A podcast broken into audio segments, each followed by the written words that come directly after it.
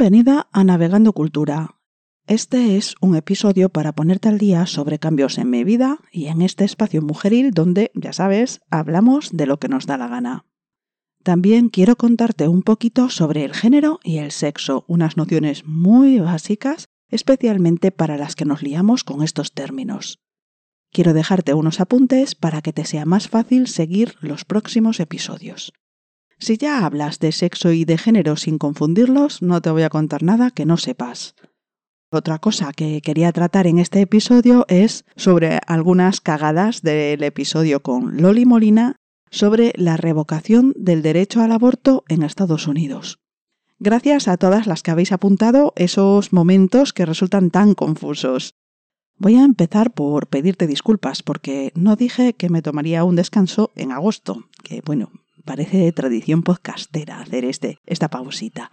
Sin embargo, bueno, pues no he sacado ese episodio agostil y he hecho esa pausa, ¿no? Que no es que me tomase un descanso, no tenía intención de hacer la pausa pero sí me lo he tomado con más calma. Como decía, voy a contarte un poquito sobre cambios en mi vida. Uno de los problemas que estoy teniendo ahora para la producción del podcast es que no le puedo dedicar tanto tiempo como podía antes. Allá por mayo me ofrecieron un puesto de trabajo.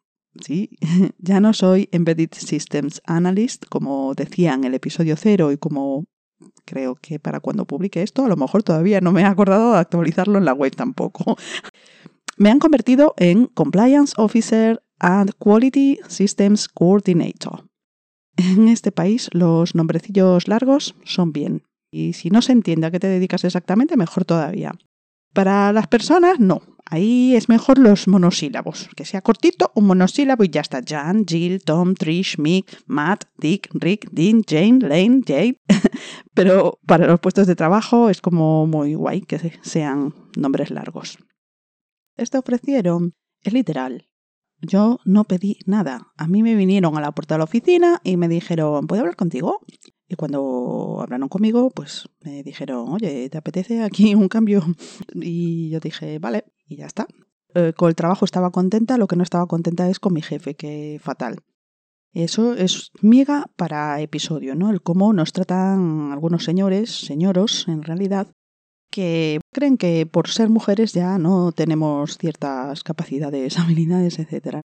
Eh, vino un, un superjefe nuevo y ese fue el que dijo, esta señora no está bien aquí. Y bueno, pues me ofrecieron ese puesto nuevo, que iba a ser una promoción lateral, pero en realidad ha sido un movimiento lateral porque la subida salarial es, ridícula. Me ha subido más la renta de lo que me ha subido el sueldo. O sea, pero bueno, esto lo que hace es que yo acabé muy, muy cansada porque tengo que estar lidiando todo el día con rollo legal y con gente y es eh, un aprendizaje todo porque son cosas que, que, no tengo ni idea, tengo que aprender y claro, todo esto además en un idioma que no es mi primer idioma. Imagínate, el rollo legal en español ya cuesta lo suyo, pues ahora ponte en inglés. Y bueno, se lleva, no es, no es tan terrible, se lleva, pero me cansa mucho. Entonces, eh, claro, yo antes podía rascar tiempo del trabajo, ya para empezar, que ahora no puedo, y llegaba, terminaba mi, mi, sesión de trabajo y yo podía hacer otras cosas. De hecho, tenía ganas, porque claro, como no me dejaban hacer nada, no me dejaban producir, pues yo tenía que hacer algo. Pero ahora ya estoy produciendo tantísimo que no quiero ni producir ni hacer nada. Yo quiero eh, morirme un ratito y ya está. Entonces, bueno, pues por eso va todo mucho más lento ahora, ¿no? Porque no, no consigo eh, sacar las fuerzas para hacerlo. No voy a decir el tiempo, porque el tiempo es una cuestión de gestionarlo, ¿no? Pero la energía, eh, eso sí, se me queda consumida. Bueno, como decía, vamos a hablar de varias cosas. También vamos a hablar de, mm, del espacio en sí, de Navegando Cultura, ¿no? No solo de mi vida, no solo de que no haya tiempo para tanto. Estamos dándole una sacudida de polvo a la web para mm, darle algo más de gracia, ¿vale? Estamos tocando cosas bastante simples, eh, no vas a notar grandes cambios porque se trata sobre todo de formatos, de colores, tamaños de letra y todo eso. Tus impresiones, como siempre, son importantes.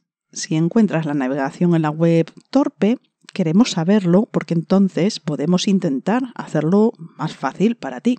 Si ves errores en el texto, pues a lo mejor aparece una frase en inglés sin venir a cuento. Esto es porque el, tema original está en inglés. Entonces hay rinconcitos que a lo mejor no hemos visto y no hemos podido traducir, porque no sabemos que están ahí. Entonces, no lo dejes correr, dínoslo. Nos lo haces llegar por el formulario, nos lo comentas en Telegram, envías un correo, lo que tú quieras. Todo esto es relevante si queremos ofrecer un, sitio agradable de visitar, así que tu ayuda es súper relevante. Por otro lado, como sabéis, pues bueno, arrancamos el club de lectura liderado por Monse Gallardo en Facebook, que a mí personalmente es que no me gusta nada esa red. Pero bueno, eh, es donde sabíamos que había gente conocida, no requería pues eh, loguearte en un sitio nuevo, no sé qué. Eh, parecía que podía simplificar el acceso. Eh, al final, bueno, pues eh, Facebook no es una plataforma amigable para un club de lectura. En el pasado funcionaban mejor estas cosas, los grupos y todo esto, pero ahora cada vez es más complicado. Y Monse y yo estamos acostumbradas a compartir nuestras lecturas por foro. Entonces, hemos decidido probar este formato. Estamos montando un foro en la web si tú comentas esto de, ay, mira, estas que van a montar ahí un foro, mm, mucha gente te va a decir que están locas, ¿por qué hacen esto? Porque, bueno, el foro es algo que está de capa caída y eh, a lo mejor tampoco funciona, ¿no? Pero tenemos que seguir probando. Por eso vuelvo a insistir en que tu colaboración es muy, muy importante porque esa idea que tienes y que a lo mejor te cuesta expresar o que no está clara en tu cabeza, a nosotras sí que nos puede indicar algo tus ideas son importantes, son muy relevantes. Tú puedes estar viendo algo que a nosotras se nos está pasando.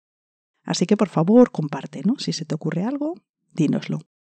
Eh, el foro no está todavía disponible, estamos trabajando en él. Las que estáis en los grupitos y todo lo demás, podéis registraros en el clon hay un clon de la web que estamos utilizando para pruebas y ahí, bueno, para que veáis cómo está yendo la cosa, si queréis y esto, pues mm, os podéis registrar ahí, pero no es el foro definitivo, no, no puede haber ahí información relevante, está simplemente para jugar, para ver qué podríamos hacer, qué no podríamos hacer, qué necesitamos, etc. Como digo, este foro se monta para tener un, un espacio donde compartir esas lecturas para llevar a cabo, para poner en marcha y que siga adelante el club de lectura de Navegando Cultura. Mm, obviamente, ya que tienes esta herramienta, pues es posible que le demos otros usos. A lo mejor podríamos organizar ahí eventos o, quedadas. Si, si, viajamos y podemos ver a las compañeras en otro sitio, pues bueno, pues puede ser una buena herramienta para, hacer esos arreglos, eh, para anunciar ciertas cosas. Bueno, ya veremos eh, el uso que se le da y de nuevo mm, puedes darnos ideas, ¿no? Todo lo que se te ocurra puede ser útil. Eh, os recuerdo que existe un teléfono de Navegando Cultura. Si eres asidua, ya sabes que el teléfono está disponible para contacto por Telegram o por WhatsApp. No respondemos llamadas. Si no te gusta teclear o tienes algún impedimento, pues no sé, a lo mejor tienes dolor de huesos y no puedes hacer estos movimientos así tan precisos con las manos, tus deditos duelen y, no puedes, bueno, pues envíanos tus audios con tus comentarios y tus sugerencias a prefijo más 44 7437 420 979. El teléfono no está en la web.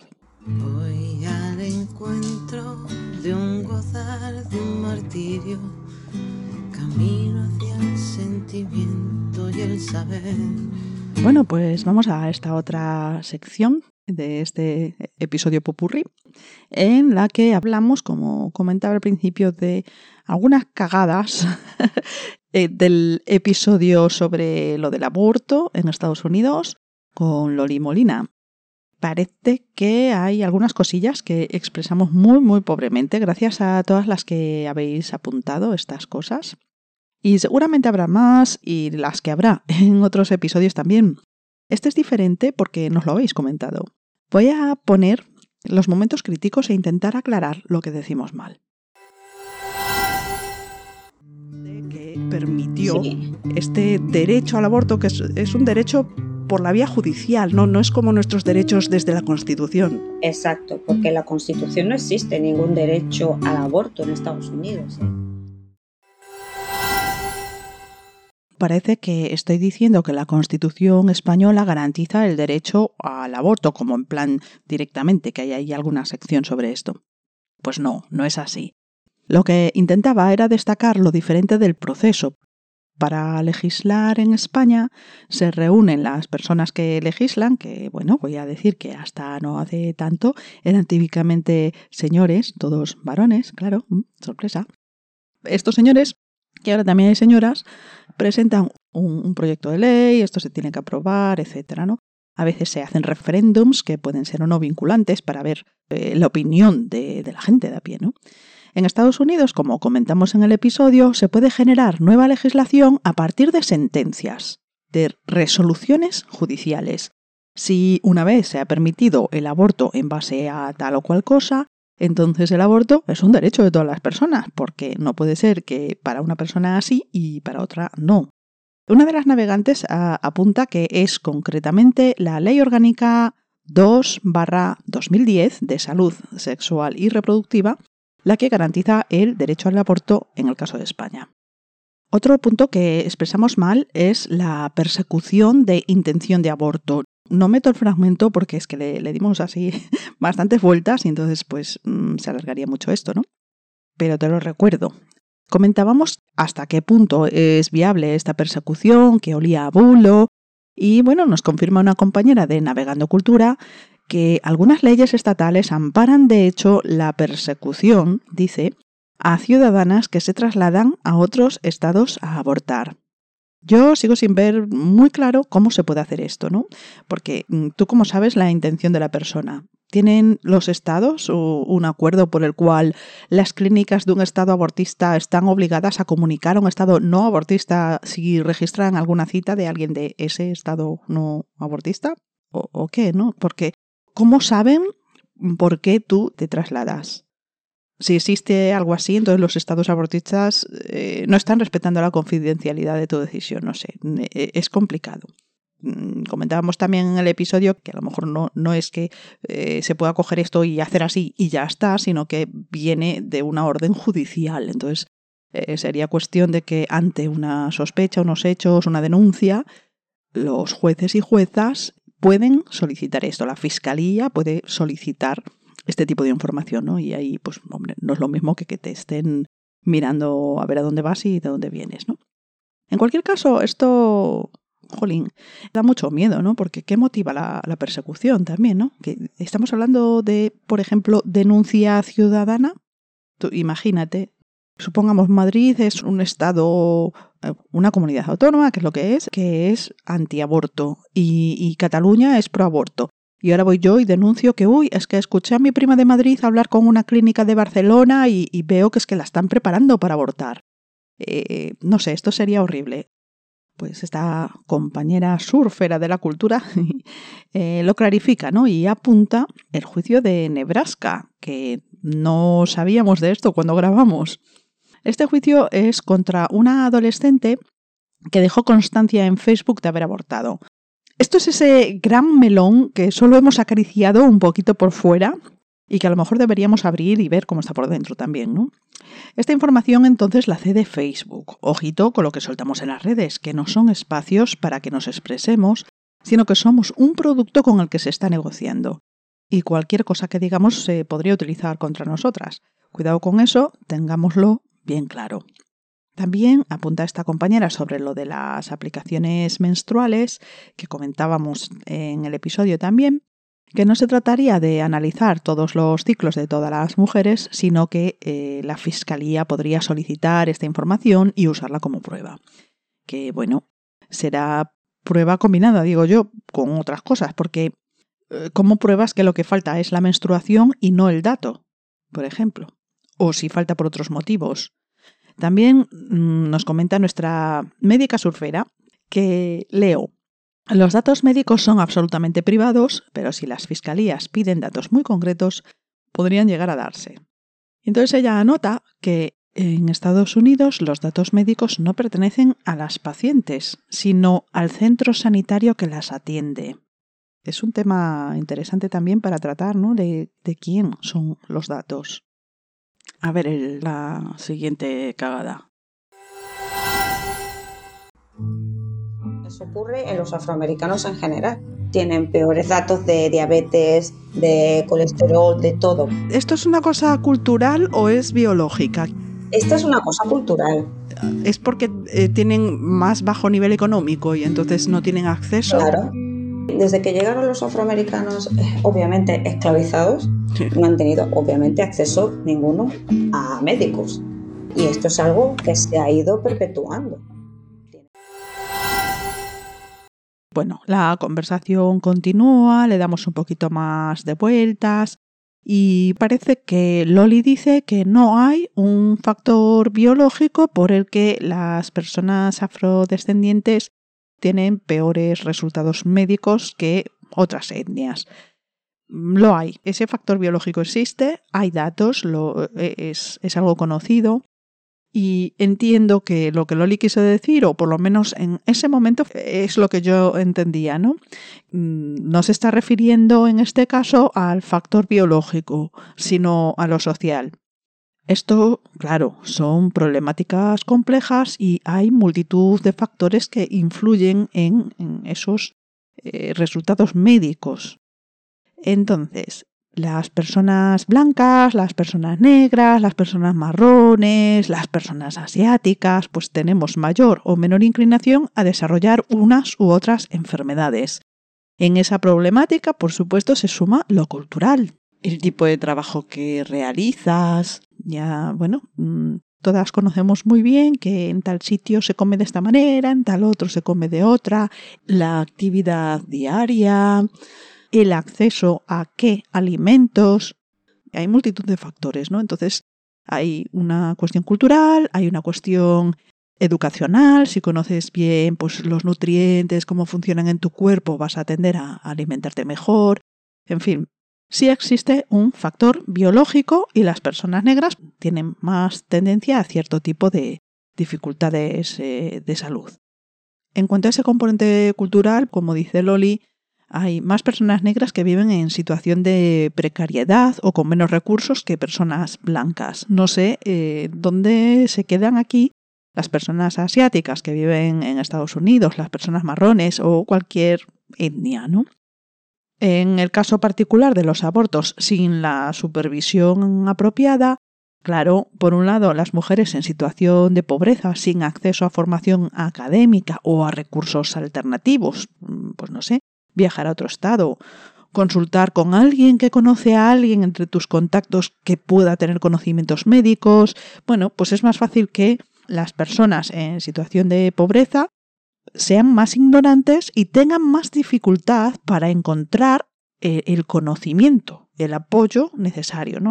Esto afecta por igual a todas las mujeres que comparten este estrato social independientemente de si son blancas, negras, asiáticas, marrones o mm, venusianas da igual.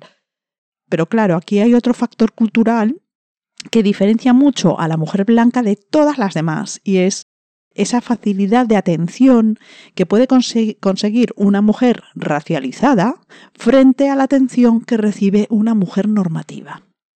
Esto se aplica en todos los sentidos. La mujer trans, por ejemplo, tampoco recibe el mismo trato que una mujer normativa. No es solo el color de tu piel, tus rasgos, sino que reaccionamos eh, de diferente manera ante una mujer gorda que ante una delgada, alguien que se viste de una manera o de otra, aquí hablas también del estrato social, de, preferencias culturales, etc. Esto también, corporalidades, el tratamiento diferencial en, los entornos sanitarios, etc. Es un temazo también que espero que salga en algún episodio. Subo esa montaña de atrevido pensar. Bajo y me hundo en el mar reivindicativo.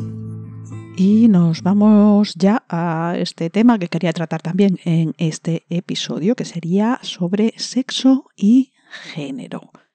Mm, me parece relevante tratarlo porque me he encontrado a lo largo de mi vida con personas que rechazan el uso de la palabra género en el sentido en el que voy a exponer ahora y que quiero que quede claro en, este episodio porque en el futuro vamos a estar eh, haciendo referencias a ese género. Entonces, mm, conviene saber de qué hablamos.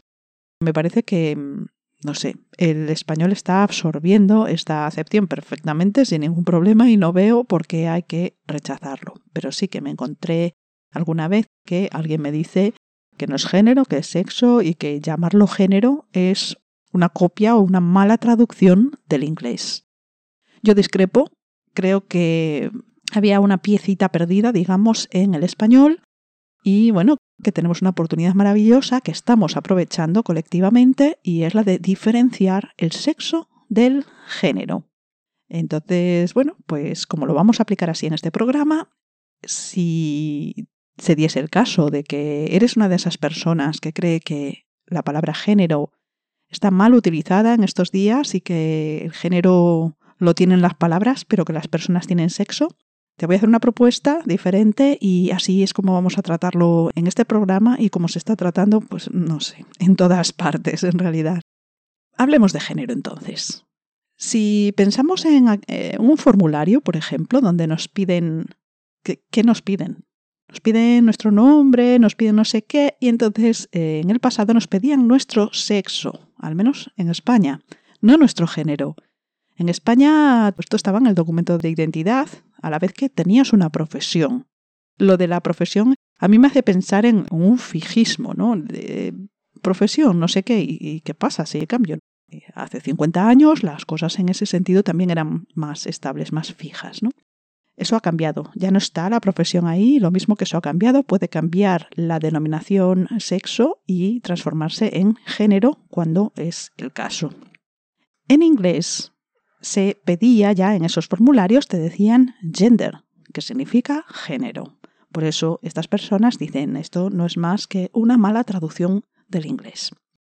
Vale, entonces, porque la tradición no distinguía entre sexo biológico aparente, no perdamos de vista esta palabra, aparente, apariencia, lo que se ve, y un sexo cultural, que es el cómo por tu apariencia o tu comportamiento te percibe la gente que te rodea y cómo tú misma te percibes en cuanto al género, que entonces era sexo también. Yo creo que todo era lo mismo, porque si no nombramos las cosas, pues no existen. Si no tiene nombre, no puede hablar de ello. Es como, como si no existiera, ¿no? Y es mucho más fácil seguir siendo para siempre un señoro de la vida. Si no hay que pensar en nuestros privilegios y aceptar que existen, pues es mucho más fácil. Es mucho trabajo, tiende a sentirse incómodo y especialmente por las personas que ostentan esos privilegios. Por eso se quieren mantener las cosas de cierta manera, ¿no? Vale, dicho esto, que el género es como un sexo cultural, digamos, de lo que se aprecia relacionado con el comportamiento, etc., ¿qué es entonces el sexo de una persona? Cuando hablamos de sexo, hablamos de lo biológico. Aquí sí. Hablamos de la forma, del aspecto, de la apariencia del cuerpo de una persona. El sexo aparente que decía antes. Pensemos en la escena típica en la que nace un bebé y de lo primero que se le hace es mirarle el sexo y se dice, por ejemplo, es una niña. Ese bebé, que nos parece una niña y que rápidamente hemos etiquetado, y aquí ya cabe preguntarse, ¿por qué, si somos todas, todos y todes iguales, es tan relevante esa etiqueta en alguien que acaba de llegar al mundo y que depende totalmente de otras personas? ¿Qué va a ser diferente en tratar a una niña, a un niño o a un niño? Mm, ¿Qué relevancia tiene? ¿Mm? Hay que reflexionar sobre eso. Hay, detalles que, puede que queramos tener en cuenta, pero hay otras cosas que deberían darnos igual y no nos dan igual esa marca de género es tan relevante que en el momento de nacer nos ponen ya una etiqueta y vivimos de acuerdo con esa etiqueta. Lo que puede pasar es que esa niña que acaba de nacer y que hemos etiquetado tan rápidamente, biológicamente, es un niño. Es posible que su sexo genético sea varón. Sorpresa. Esto no es algo habitual, pero se da. Esto pasa. Esto está en la naturaleza. Esto existe. Hay personas que nacen con una vulva aparente, pero en su genotipo, en su código genético, son varones. Por tanto, el aspecto, la apariencia de la región genital de una persona o de un bebé ni siquiera es algo mm, exacto, algo fiable totalmente en un sentido biológico para inferir de esa apariencia el sexo o el género de una persona. Es posible que nos parezca a la vista una niña, pero que tenga un cariotipo, unos genes que definen el sexo masculino. Y entonces, ¿quién soy yo para etiquetar en base a esa apariencia que a veces es engañosa?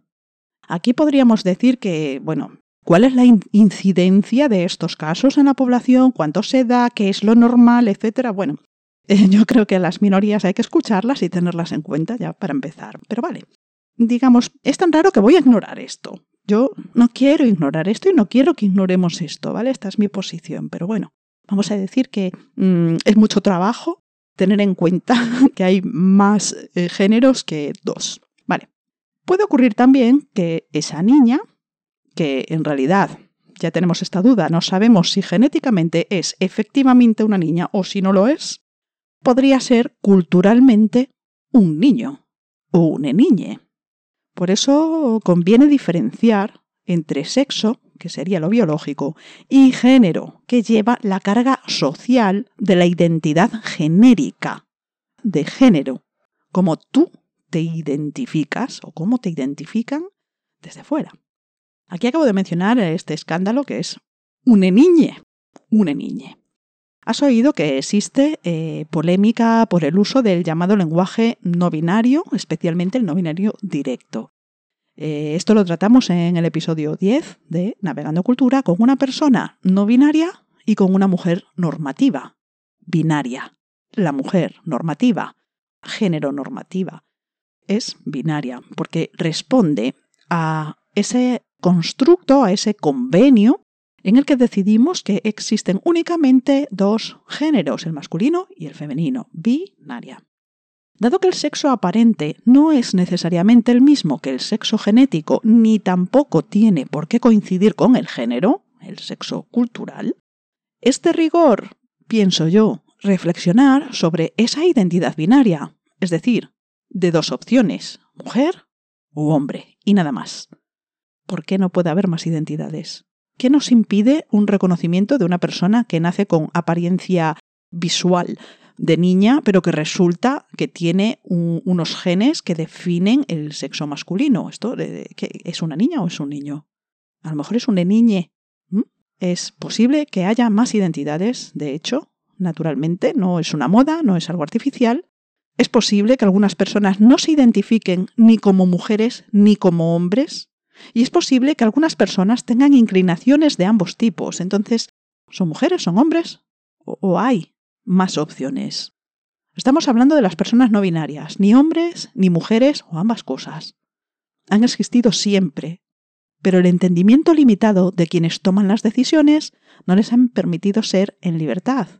Estas personas estaban ocultas. Se negó su existencia y se construyó la sociedad sin contar con ellas. Por eso ahora se percibe como algo, mm, algo nuevo, algo raro. Y no es algo nuevo ni es raro. Simplemente no se permitió en el pasado que pudiesen expresarse libremente. Se les obligó, como a todas nosotras, a cumplir, a encajar dentro de un rol. Tengo intención de entrar en este tema del género y de las identidades en futuros episodios, pero, por supuesto, como sabéis, yo prefiero que sean las personas a las que les afecta, esas personas que están disconformes con el género, esas disidencias, las que hablen. Porque yo soy bastante normativa. A modo de resumen, entonces tenemos un concepto que es el sexo. El sexo es lo relativo a lo biológico. De forma general hay cuatro sexos, el femenino, el masculino, el intersexo y el hermafrodita. Tradicionalmente, pues es un sistema binario, solo hay dos sexos, el femenino y el masculino. Que haya sido así tradicionalmente no significa que antes no existieran personas intersexuales o personas hermafroditas.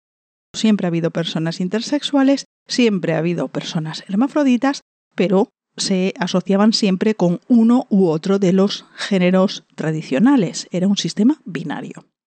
Por otro lado está el género, que no es algo natural, es un constructo social, es un convenio, es algo que entre todas decidimos o heredamos de nuestras ancestras.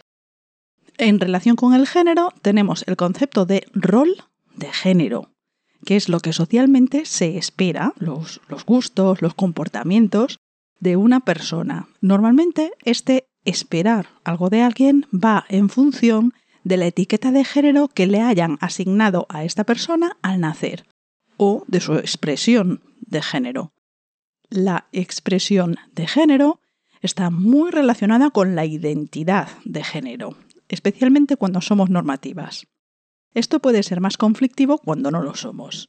La expresión de género es la manifestación, cómo se expresa, cómo se manifiesta. Es sobre la apariencia eh, en la ropa, en el peinado, en los hobbies, en los comportamientos, cómo se expresa, cómo se manifiesta una persona en relación con, bueno, el género.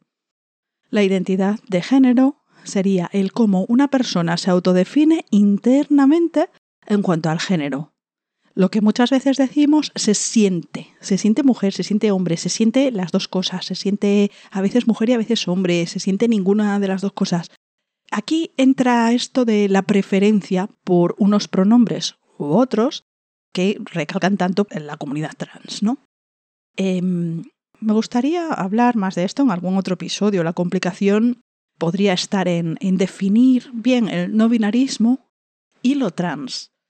Entiendo que se podría englobar a todas las personas no binarias como trans, de modo que entre las personas trans habría personas binarias, que son aquellas que sí se identifican como mujeres o como hombres independientemente del sexo que se les haya asignado al nacer o de cómo vistan, su identidad de género sí eh, se corresponde con el binarismo, ¿no?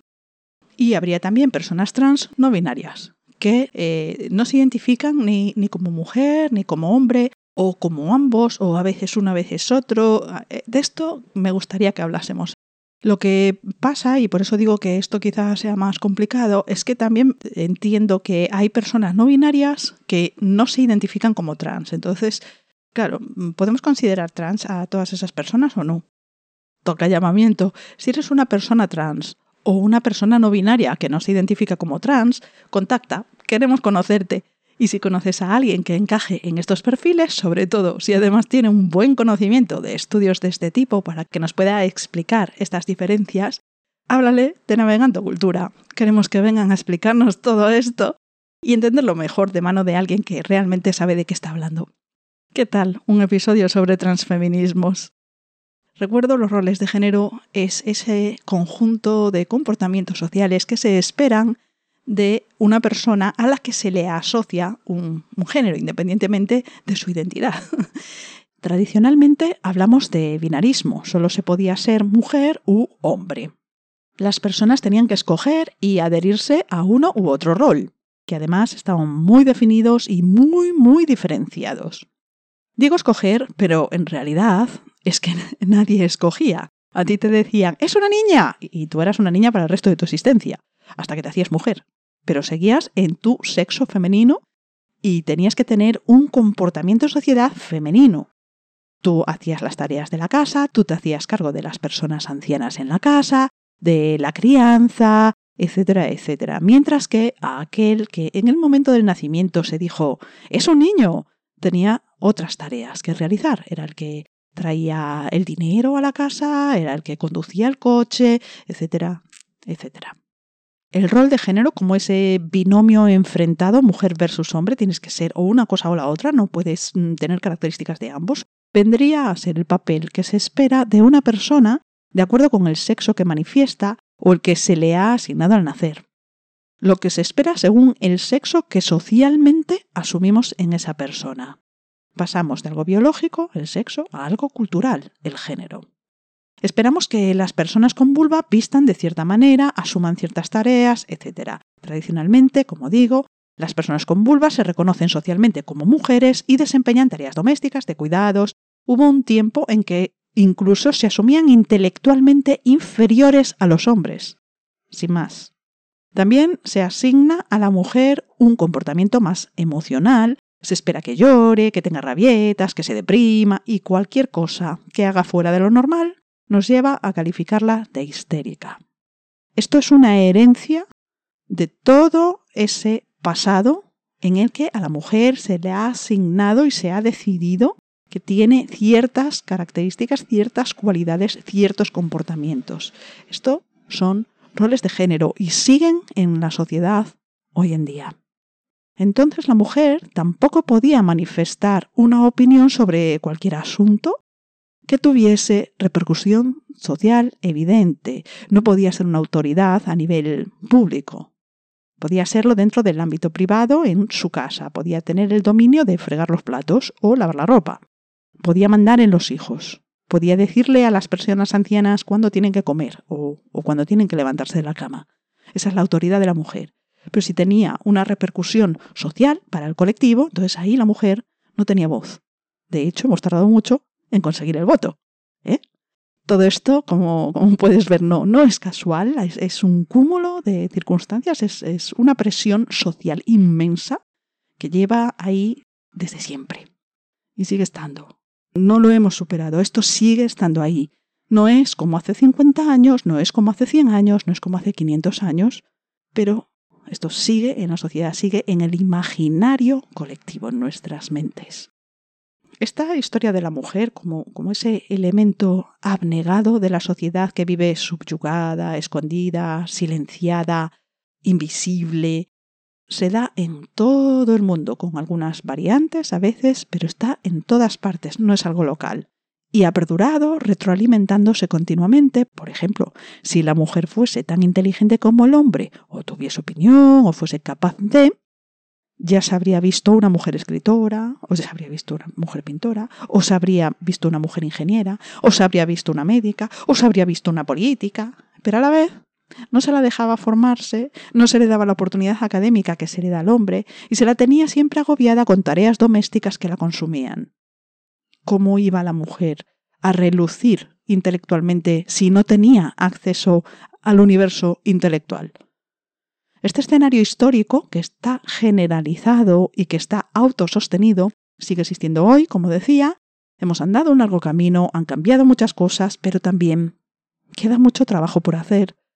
Pronto tendremos un primer episodio sobre roles de género, por eso quería hablar de esto, con ejemplos de diferencias actuales basadas en esa diferenciación binaria en la que se entienden a mujer y a hombre como opuestos.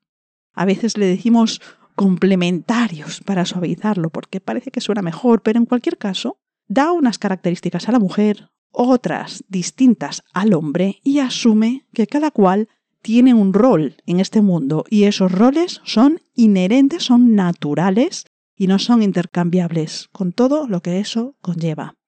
La mujer obedece al hombre, está limitada a lo doméstico, que no proteste, que no se manifieste, etc. En este cuadro ni siquiera hay sitio para personas que no son hombres ni mujeres o que son ambas. Espero haber logrado despertar tu curiosidad y que reflexiones sobre qué es lo que te define como mujer, que busques más información sobre roles de género, identidades de género, disforia de género y que te animes a conocer mejor la diversidad amplísima con la que convives.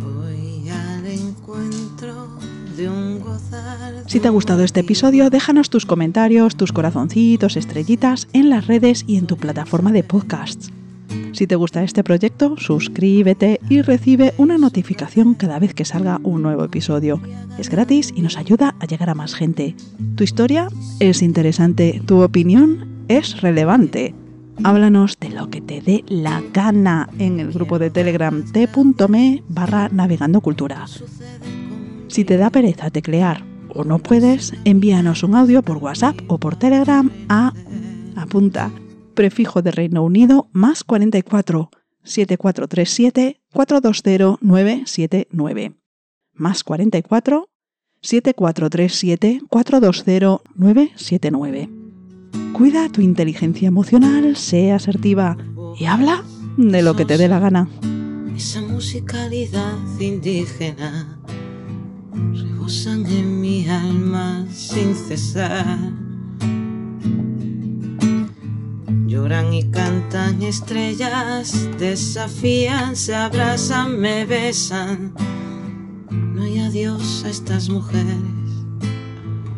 No hay adiós a estas mujeres. No hay adiós a estas mujeres. Solo podrá haber para ellas un altar.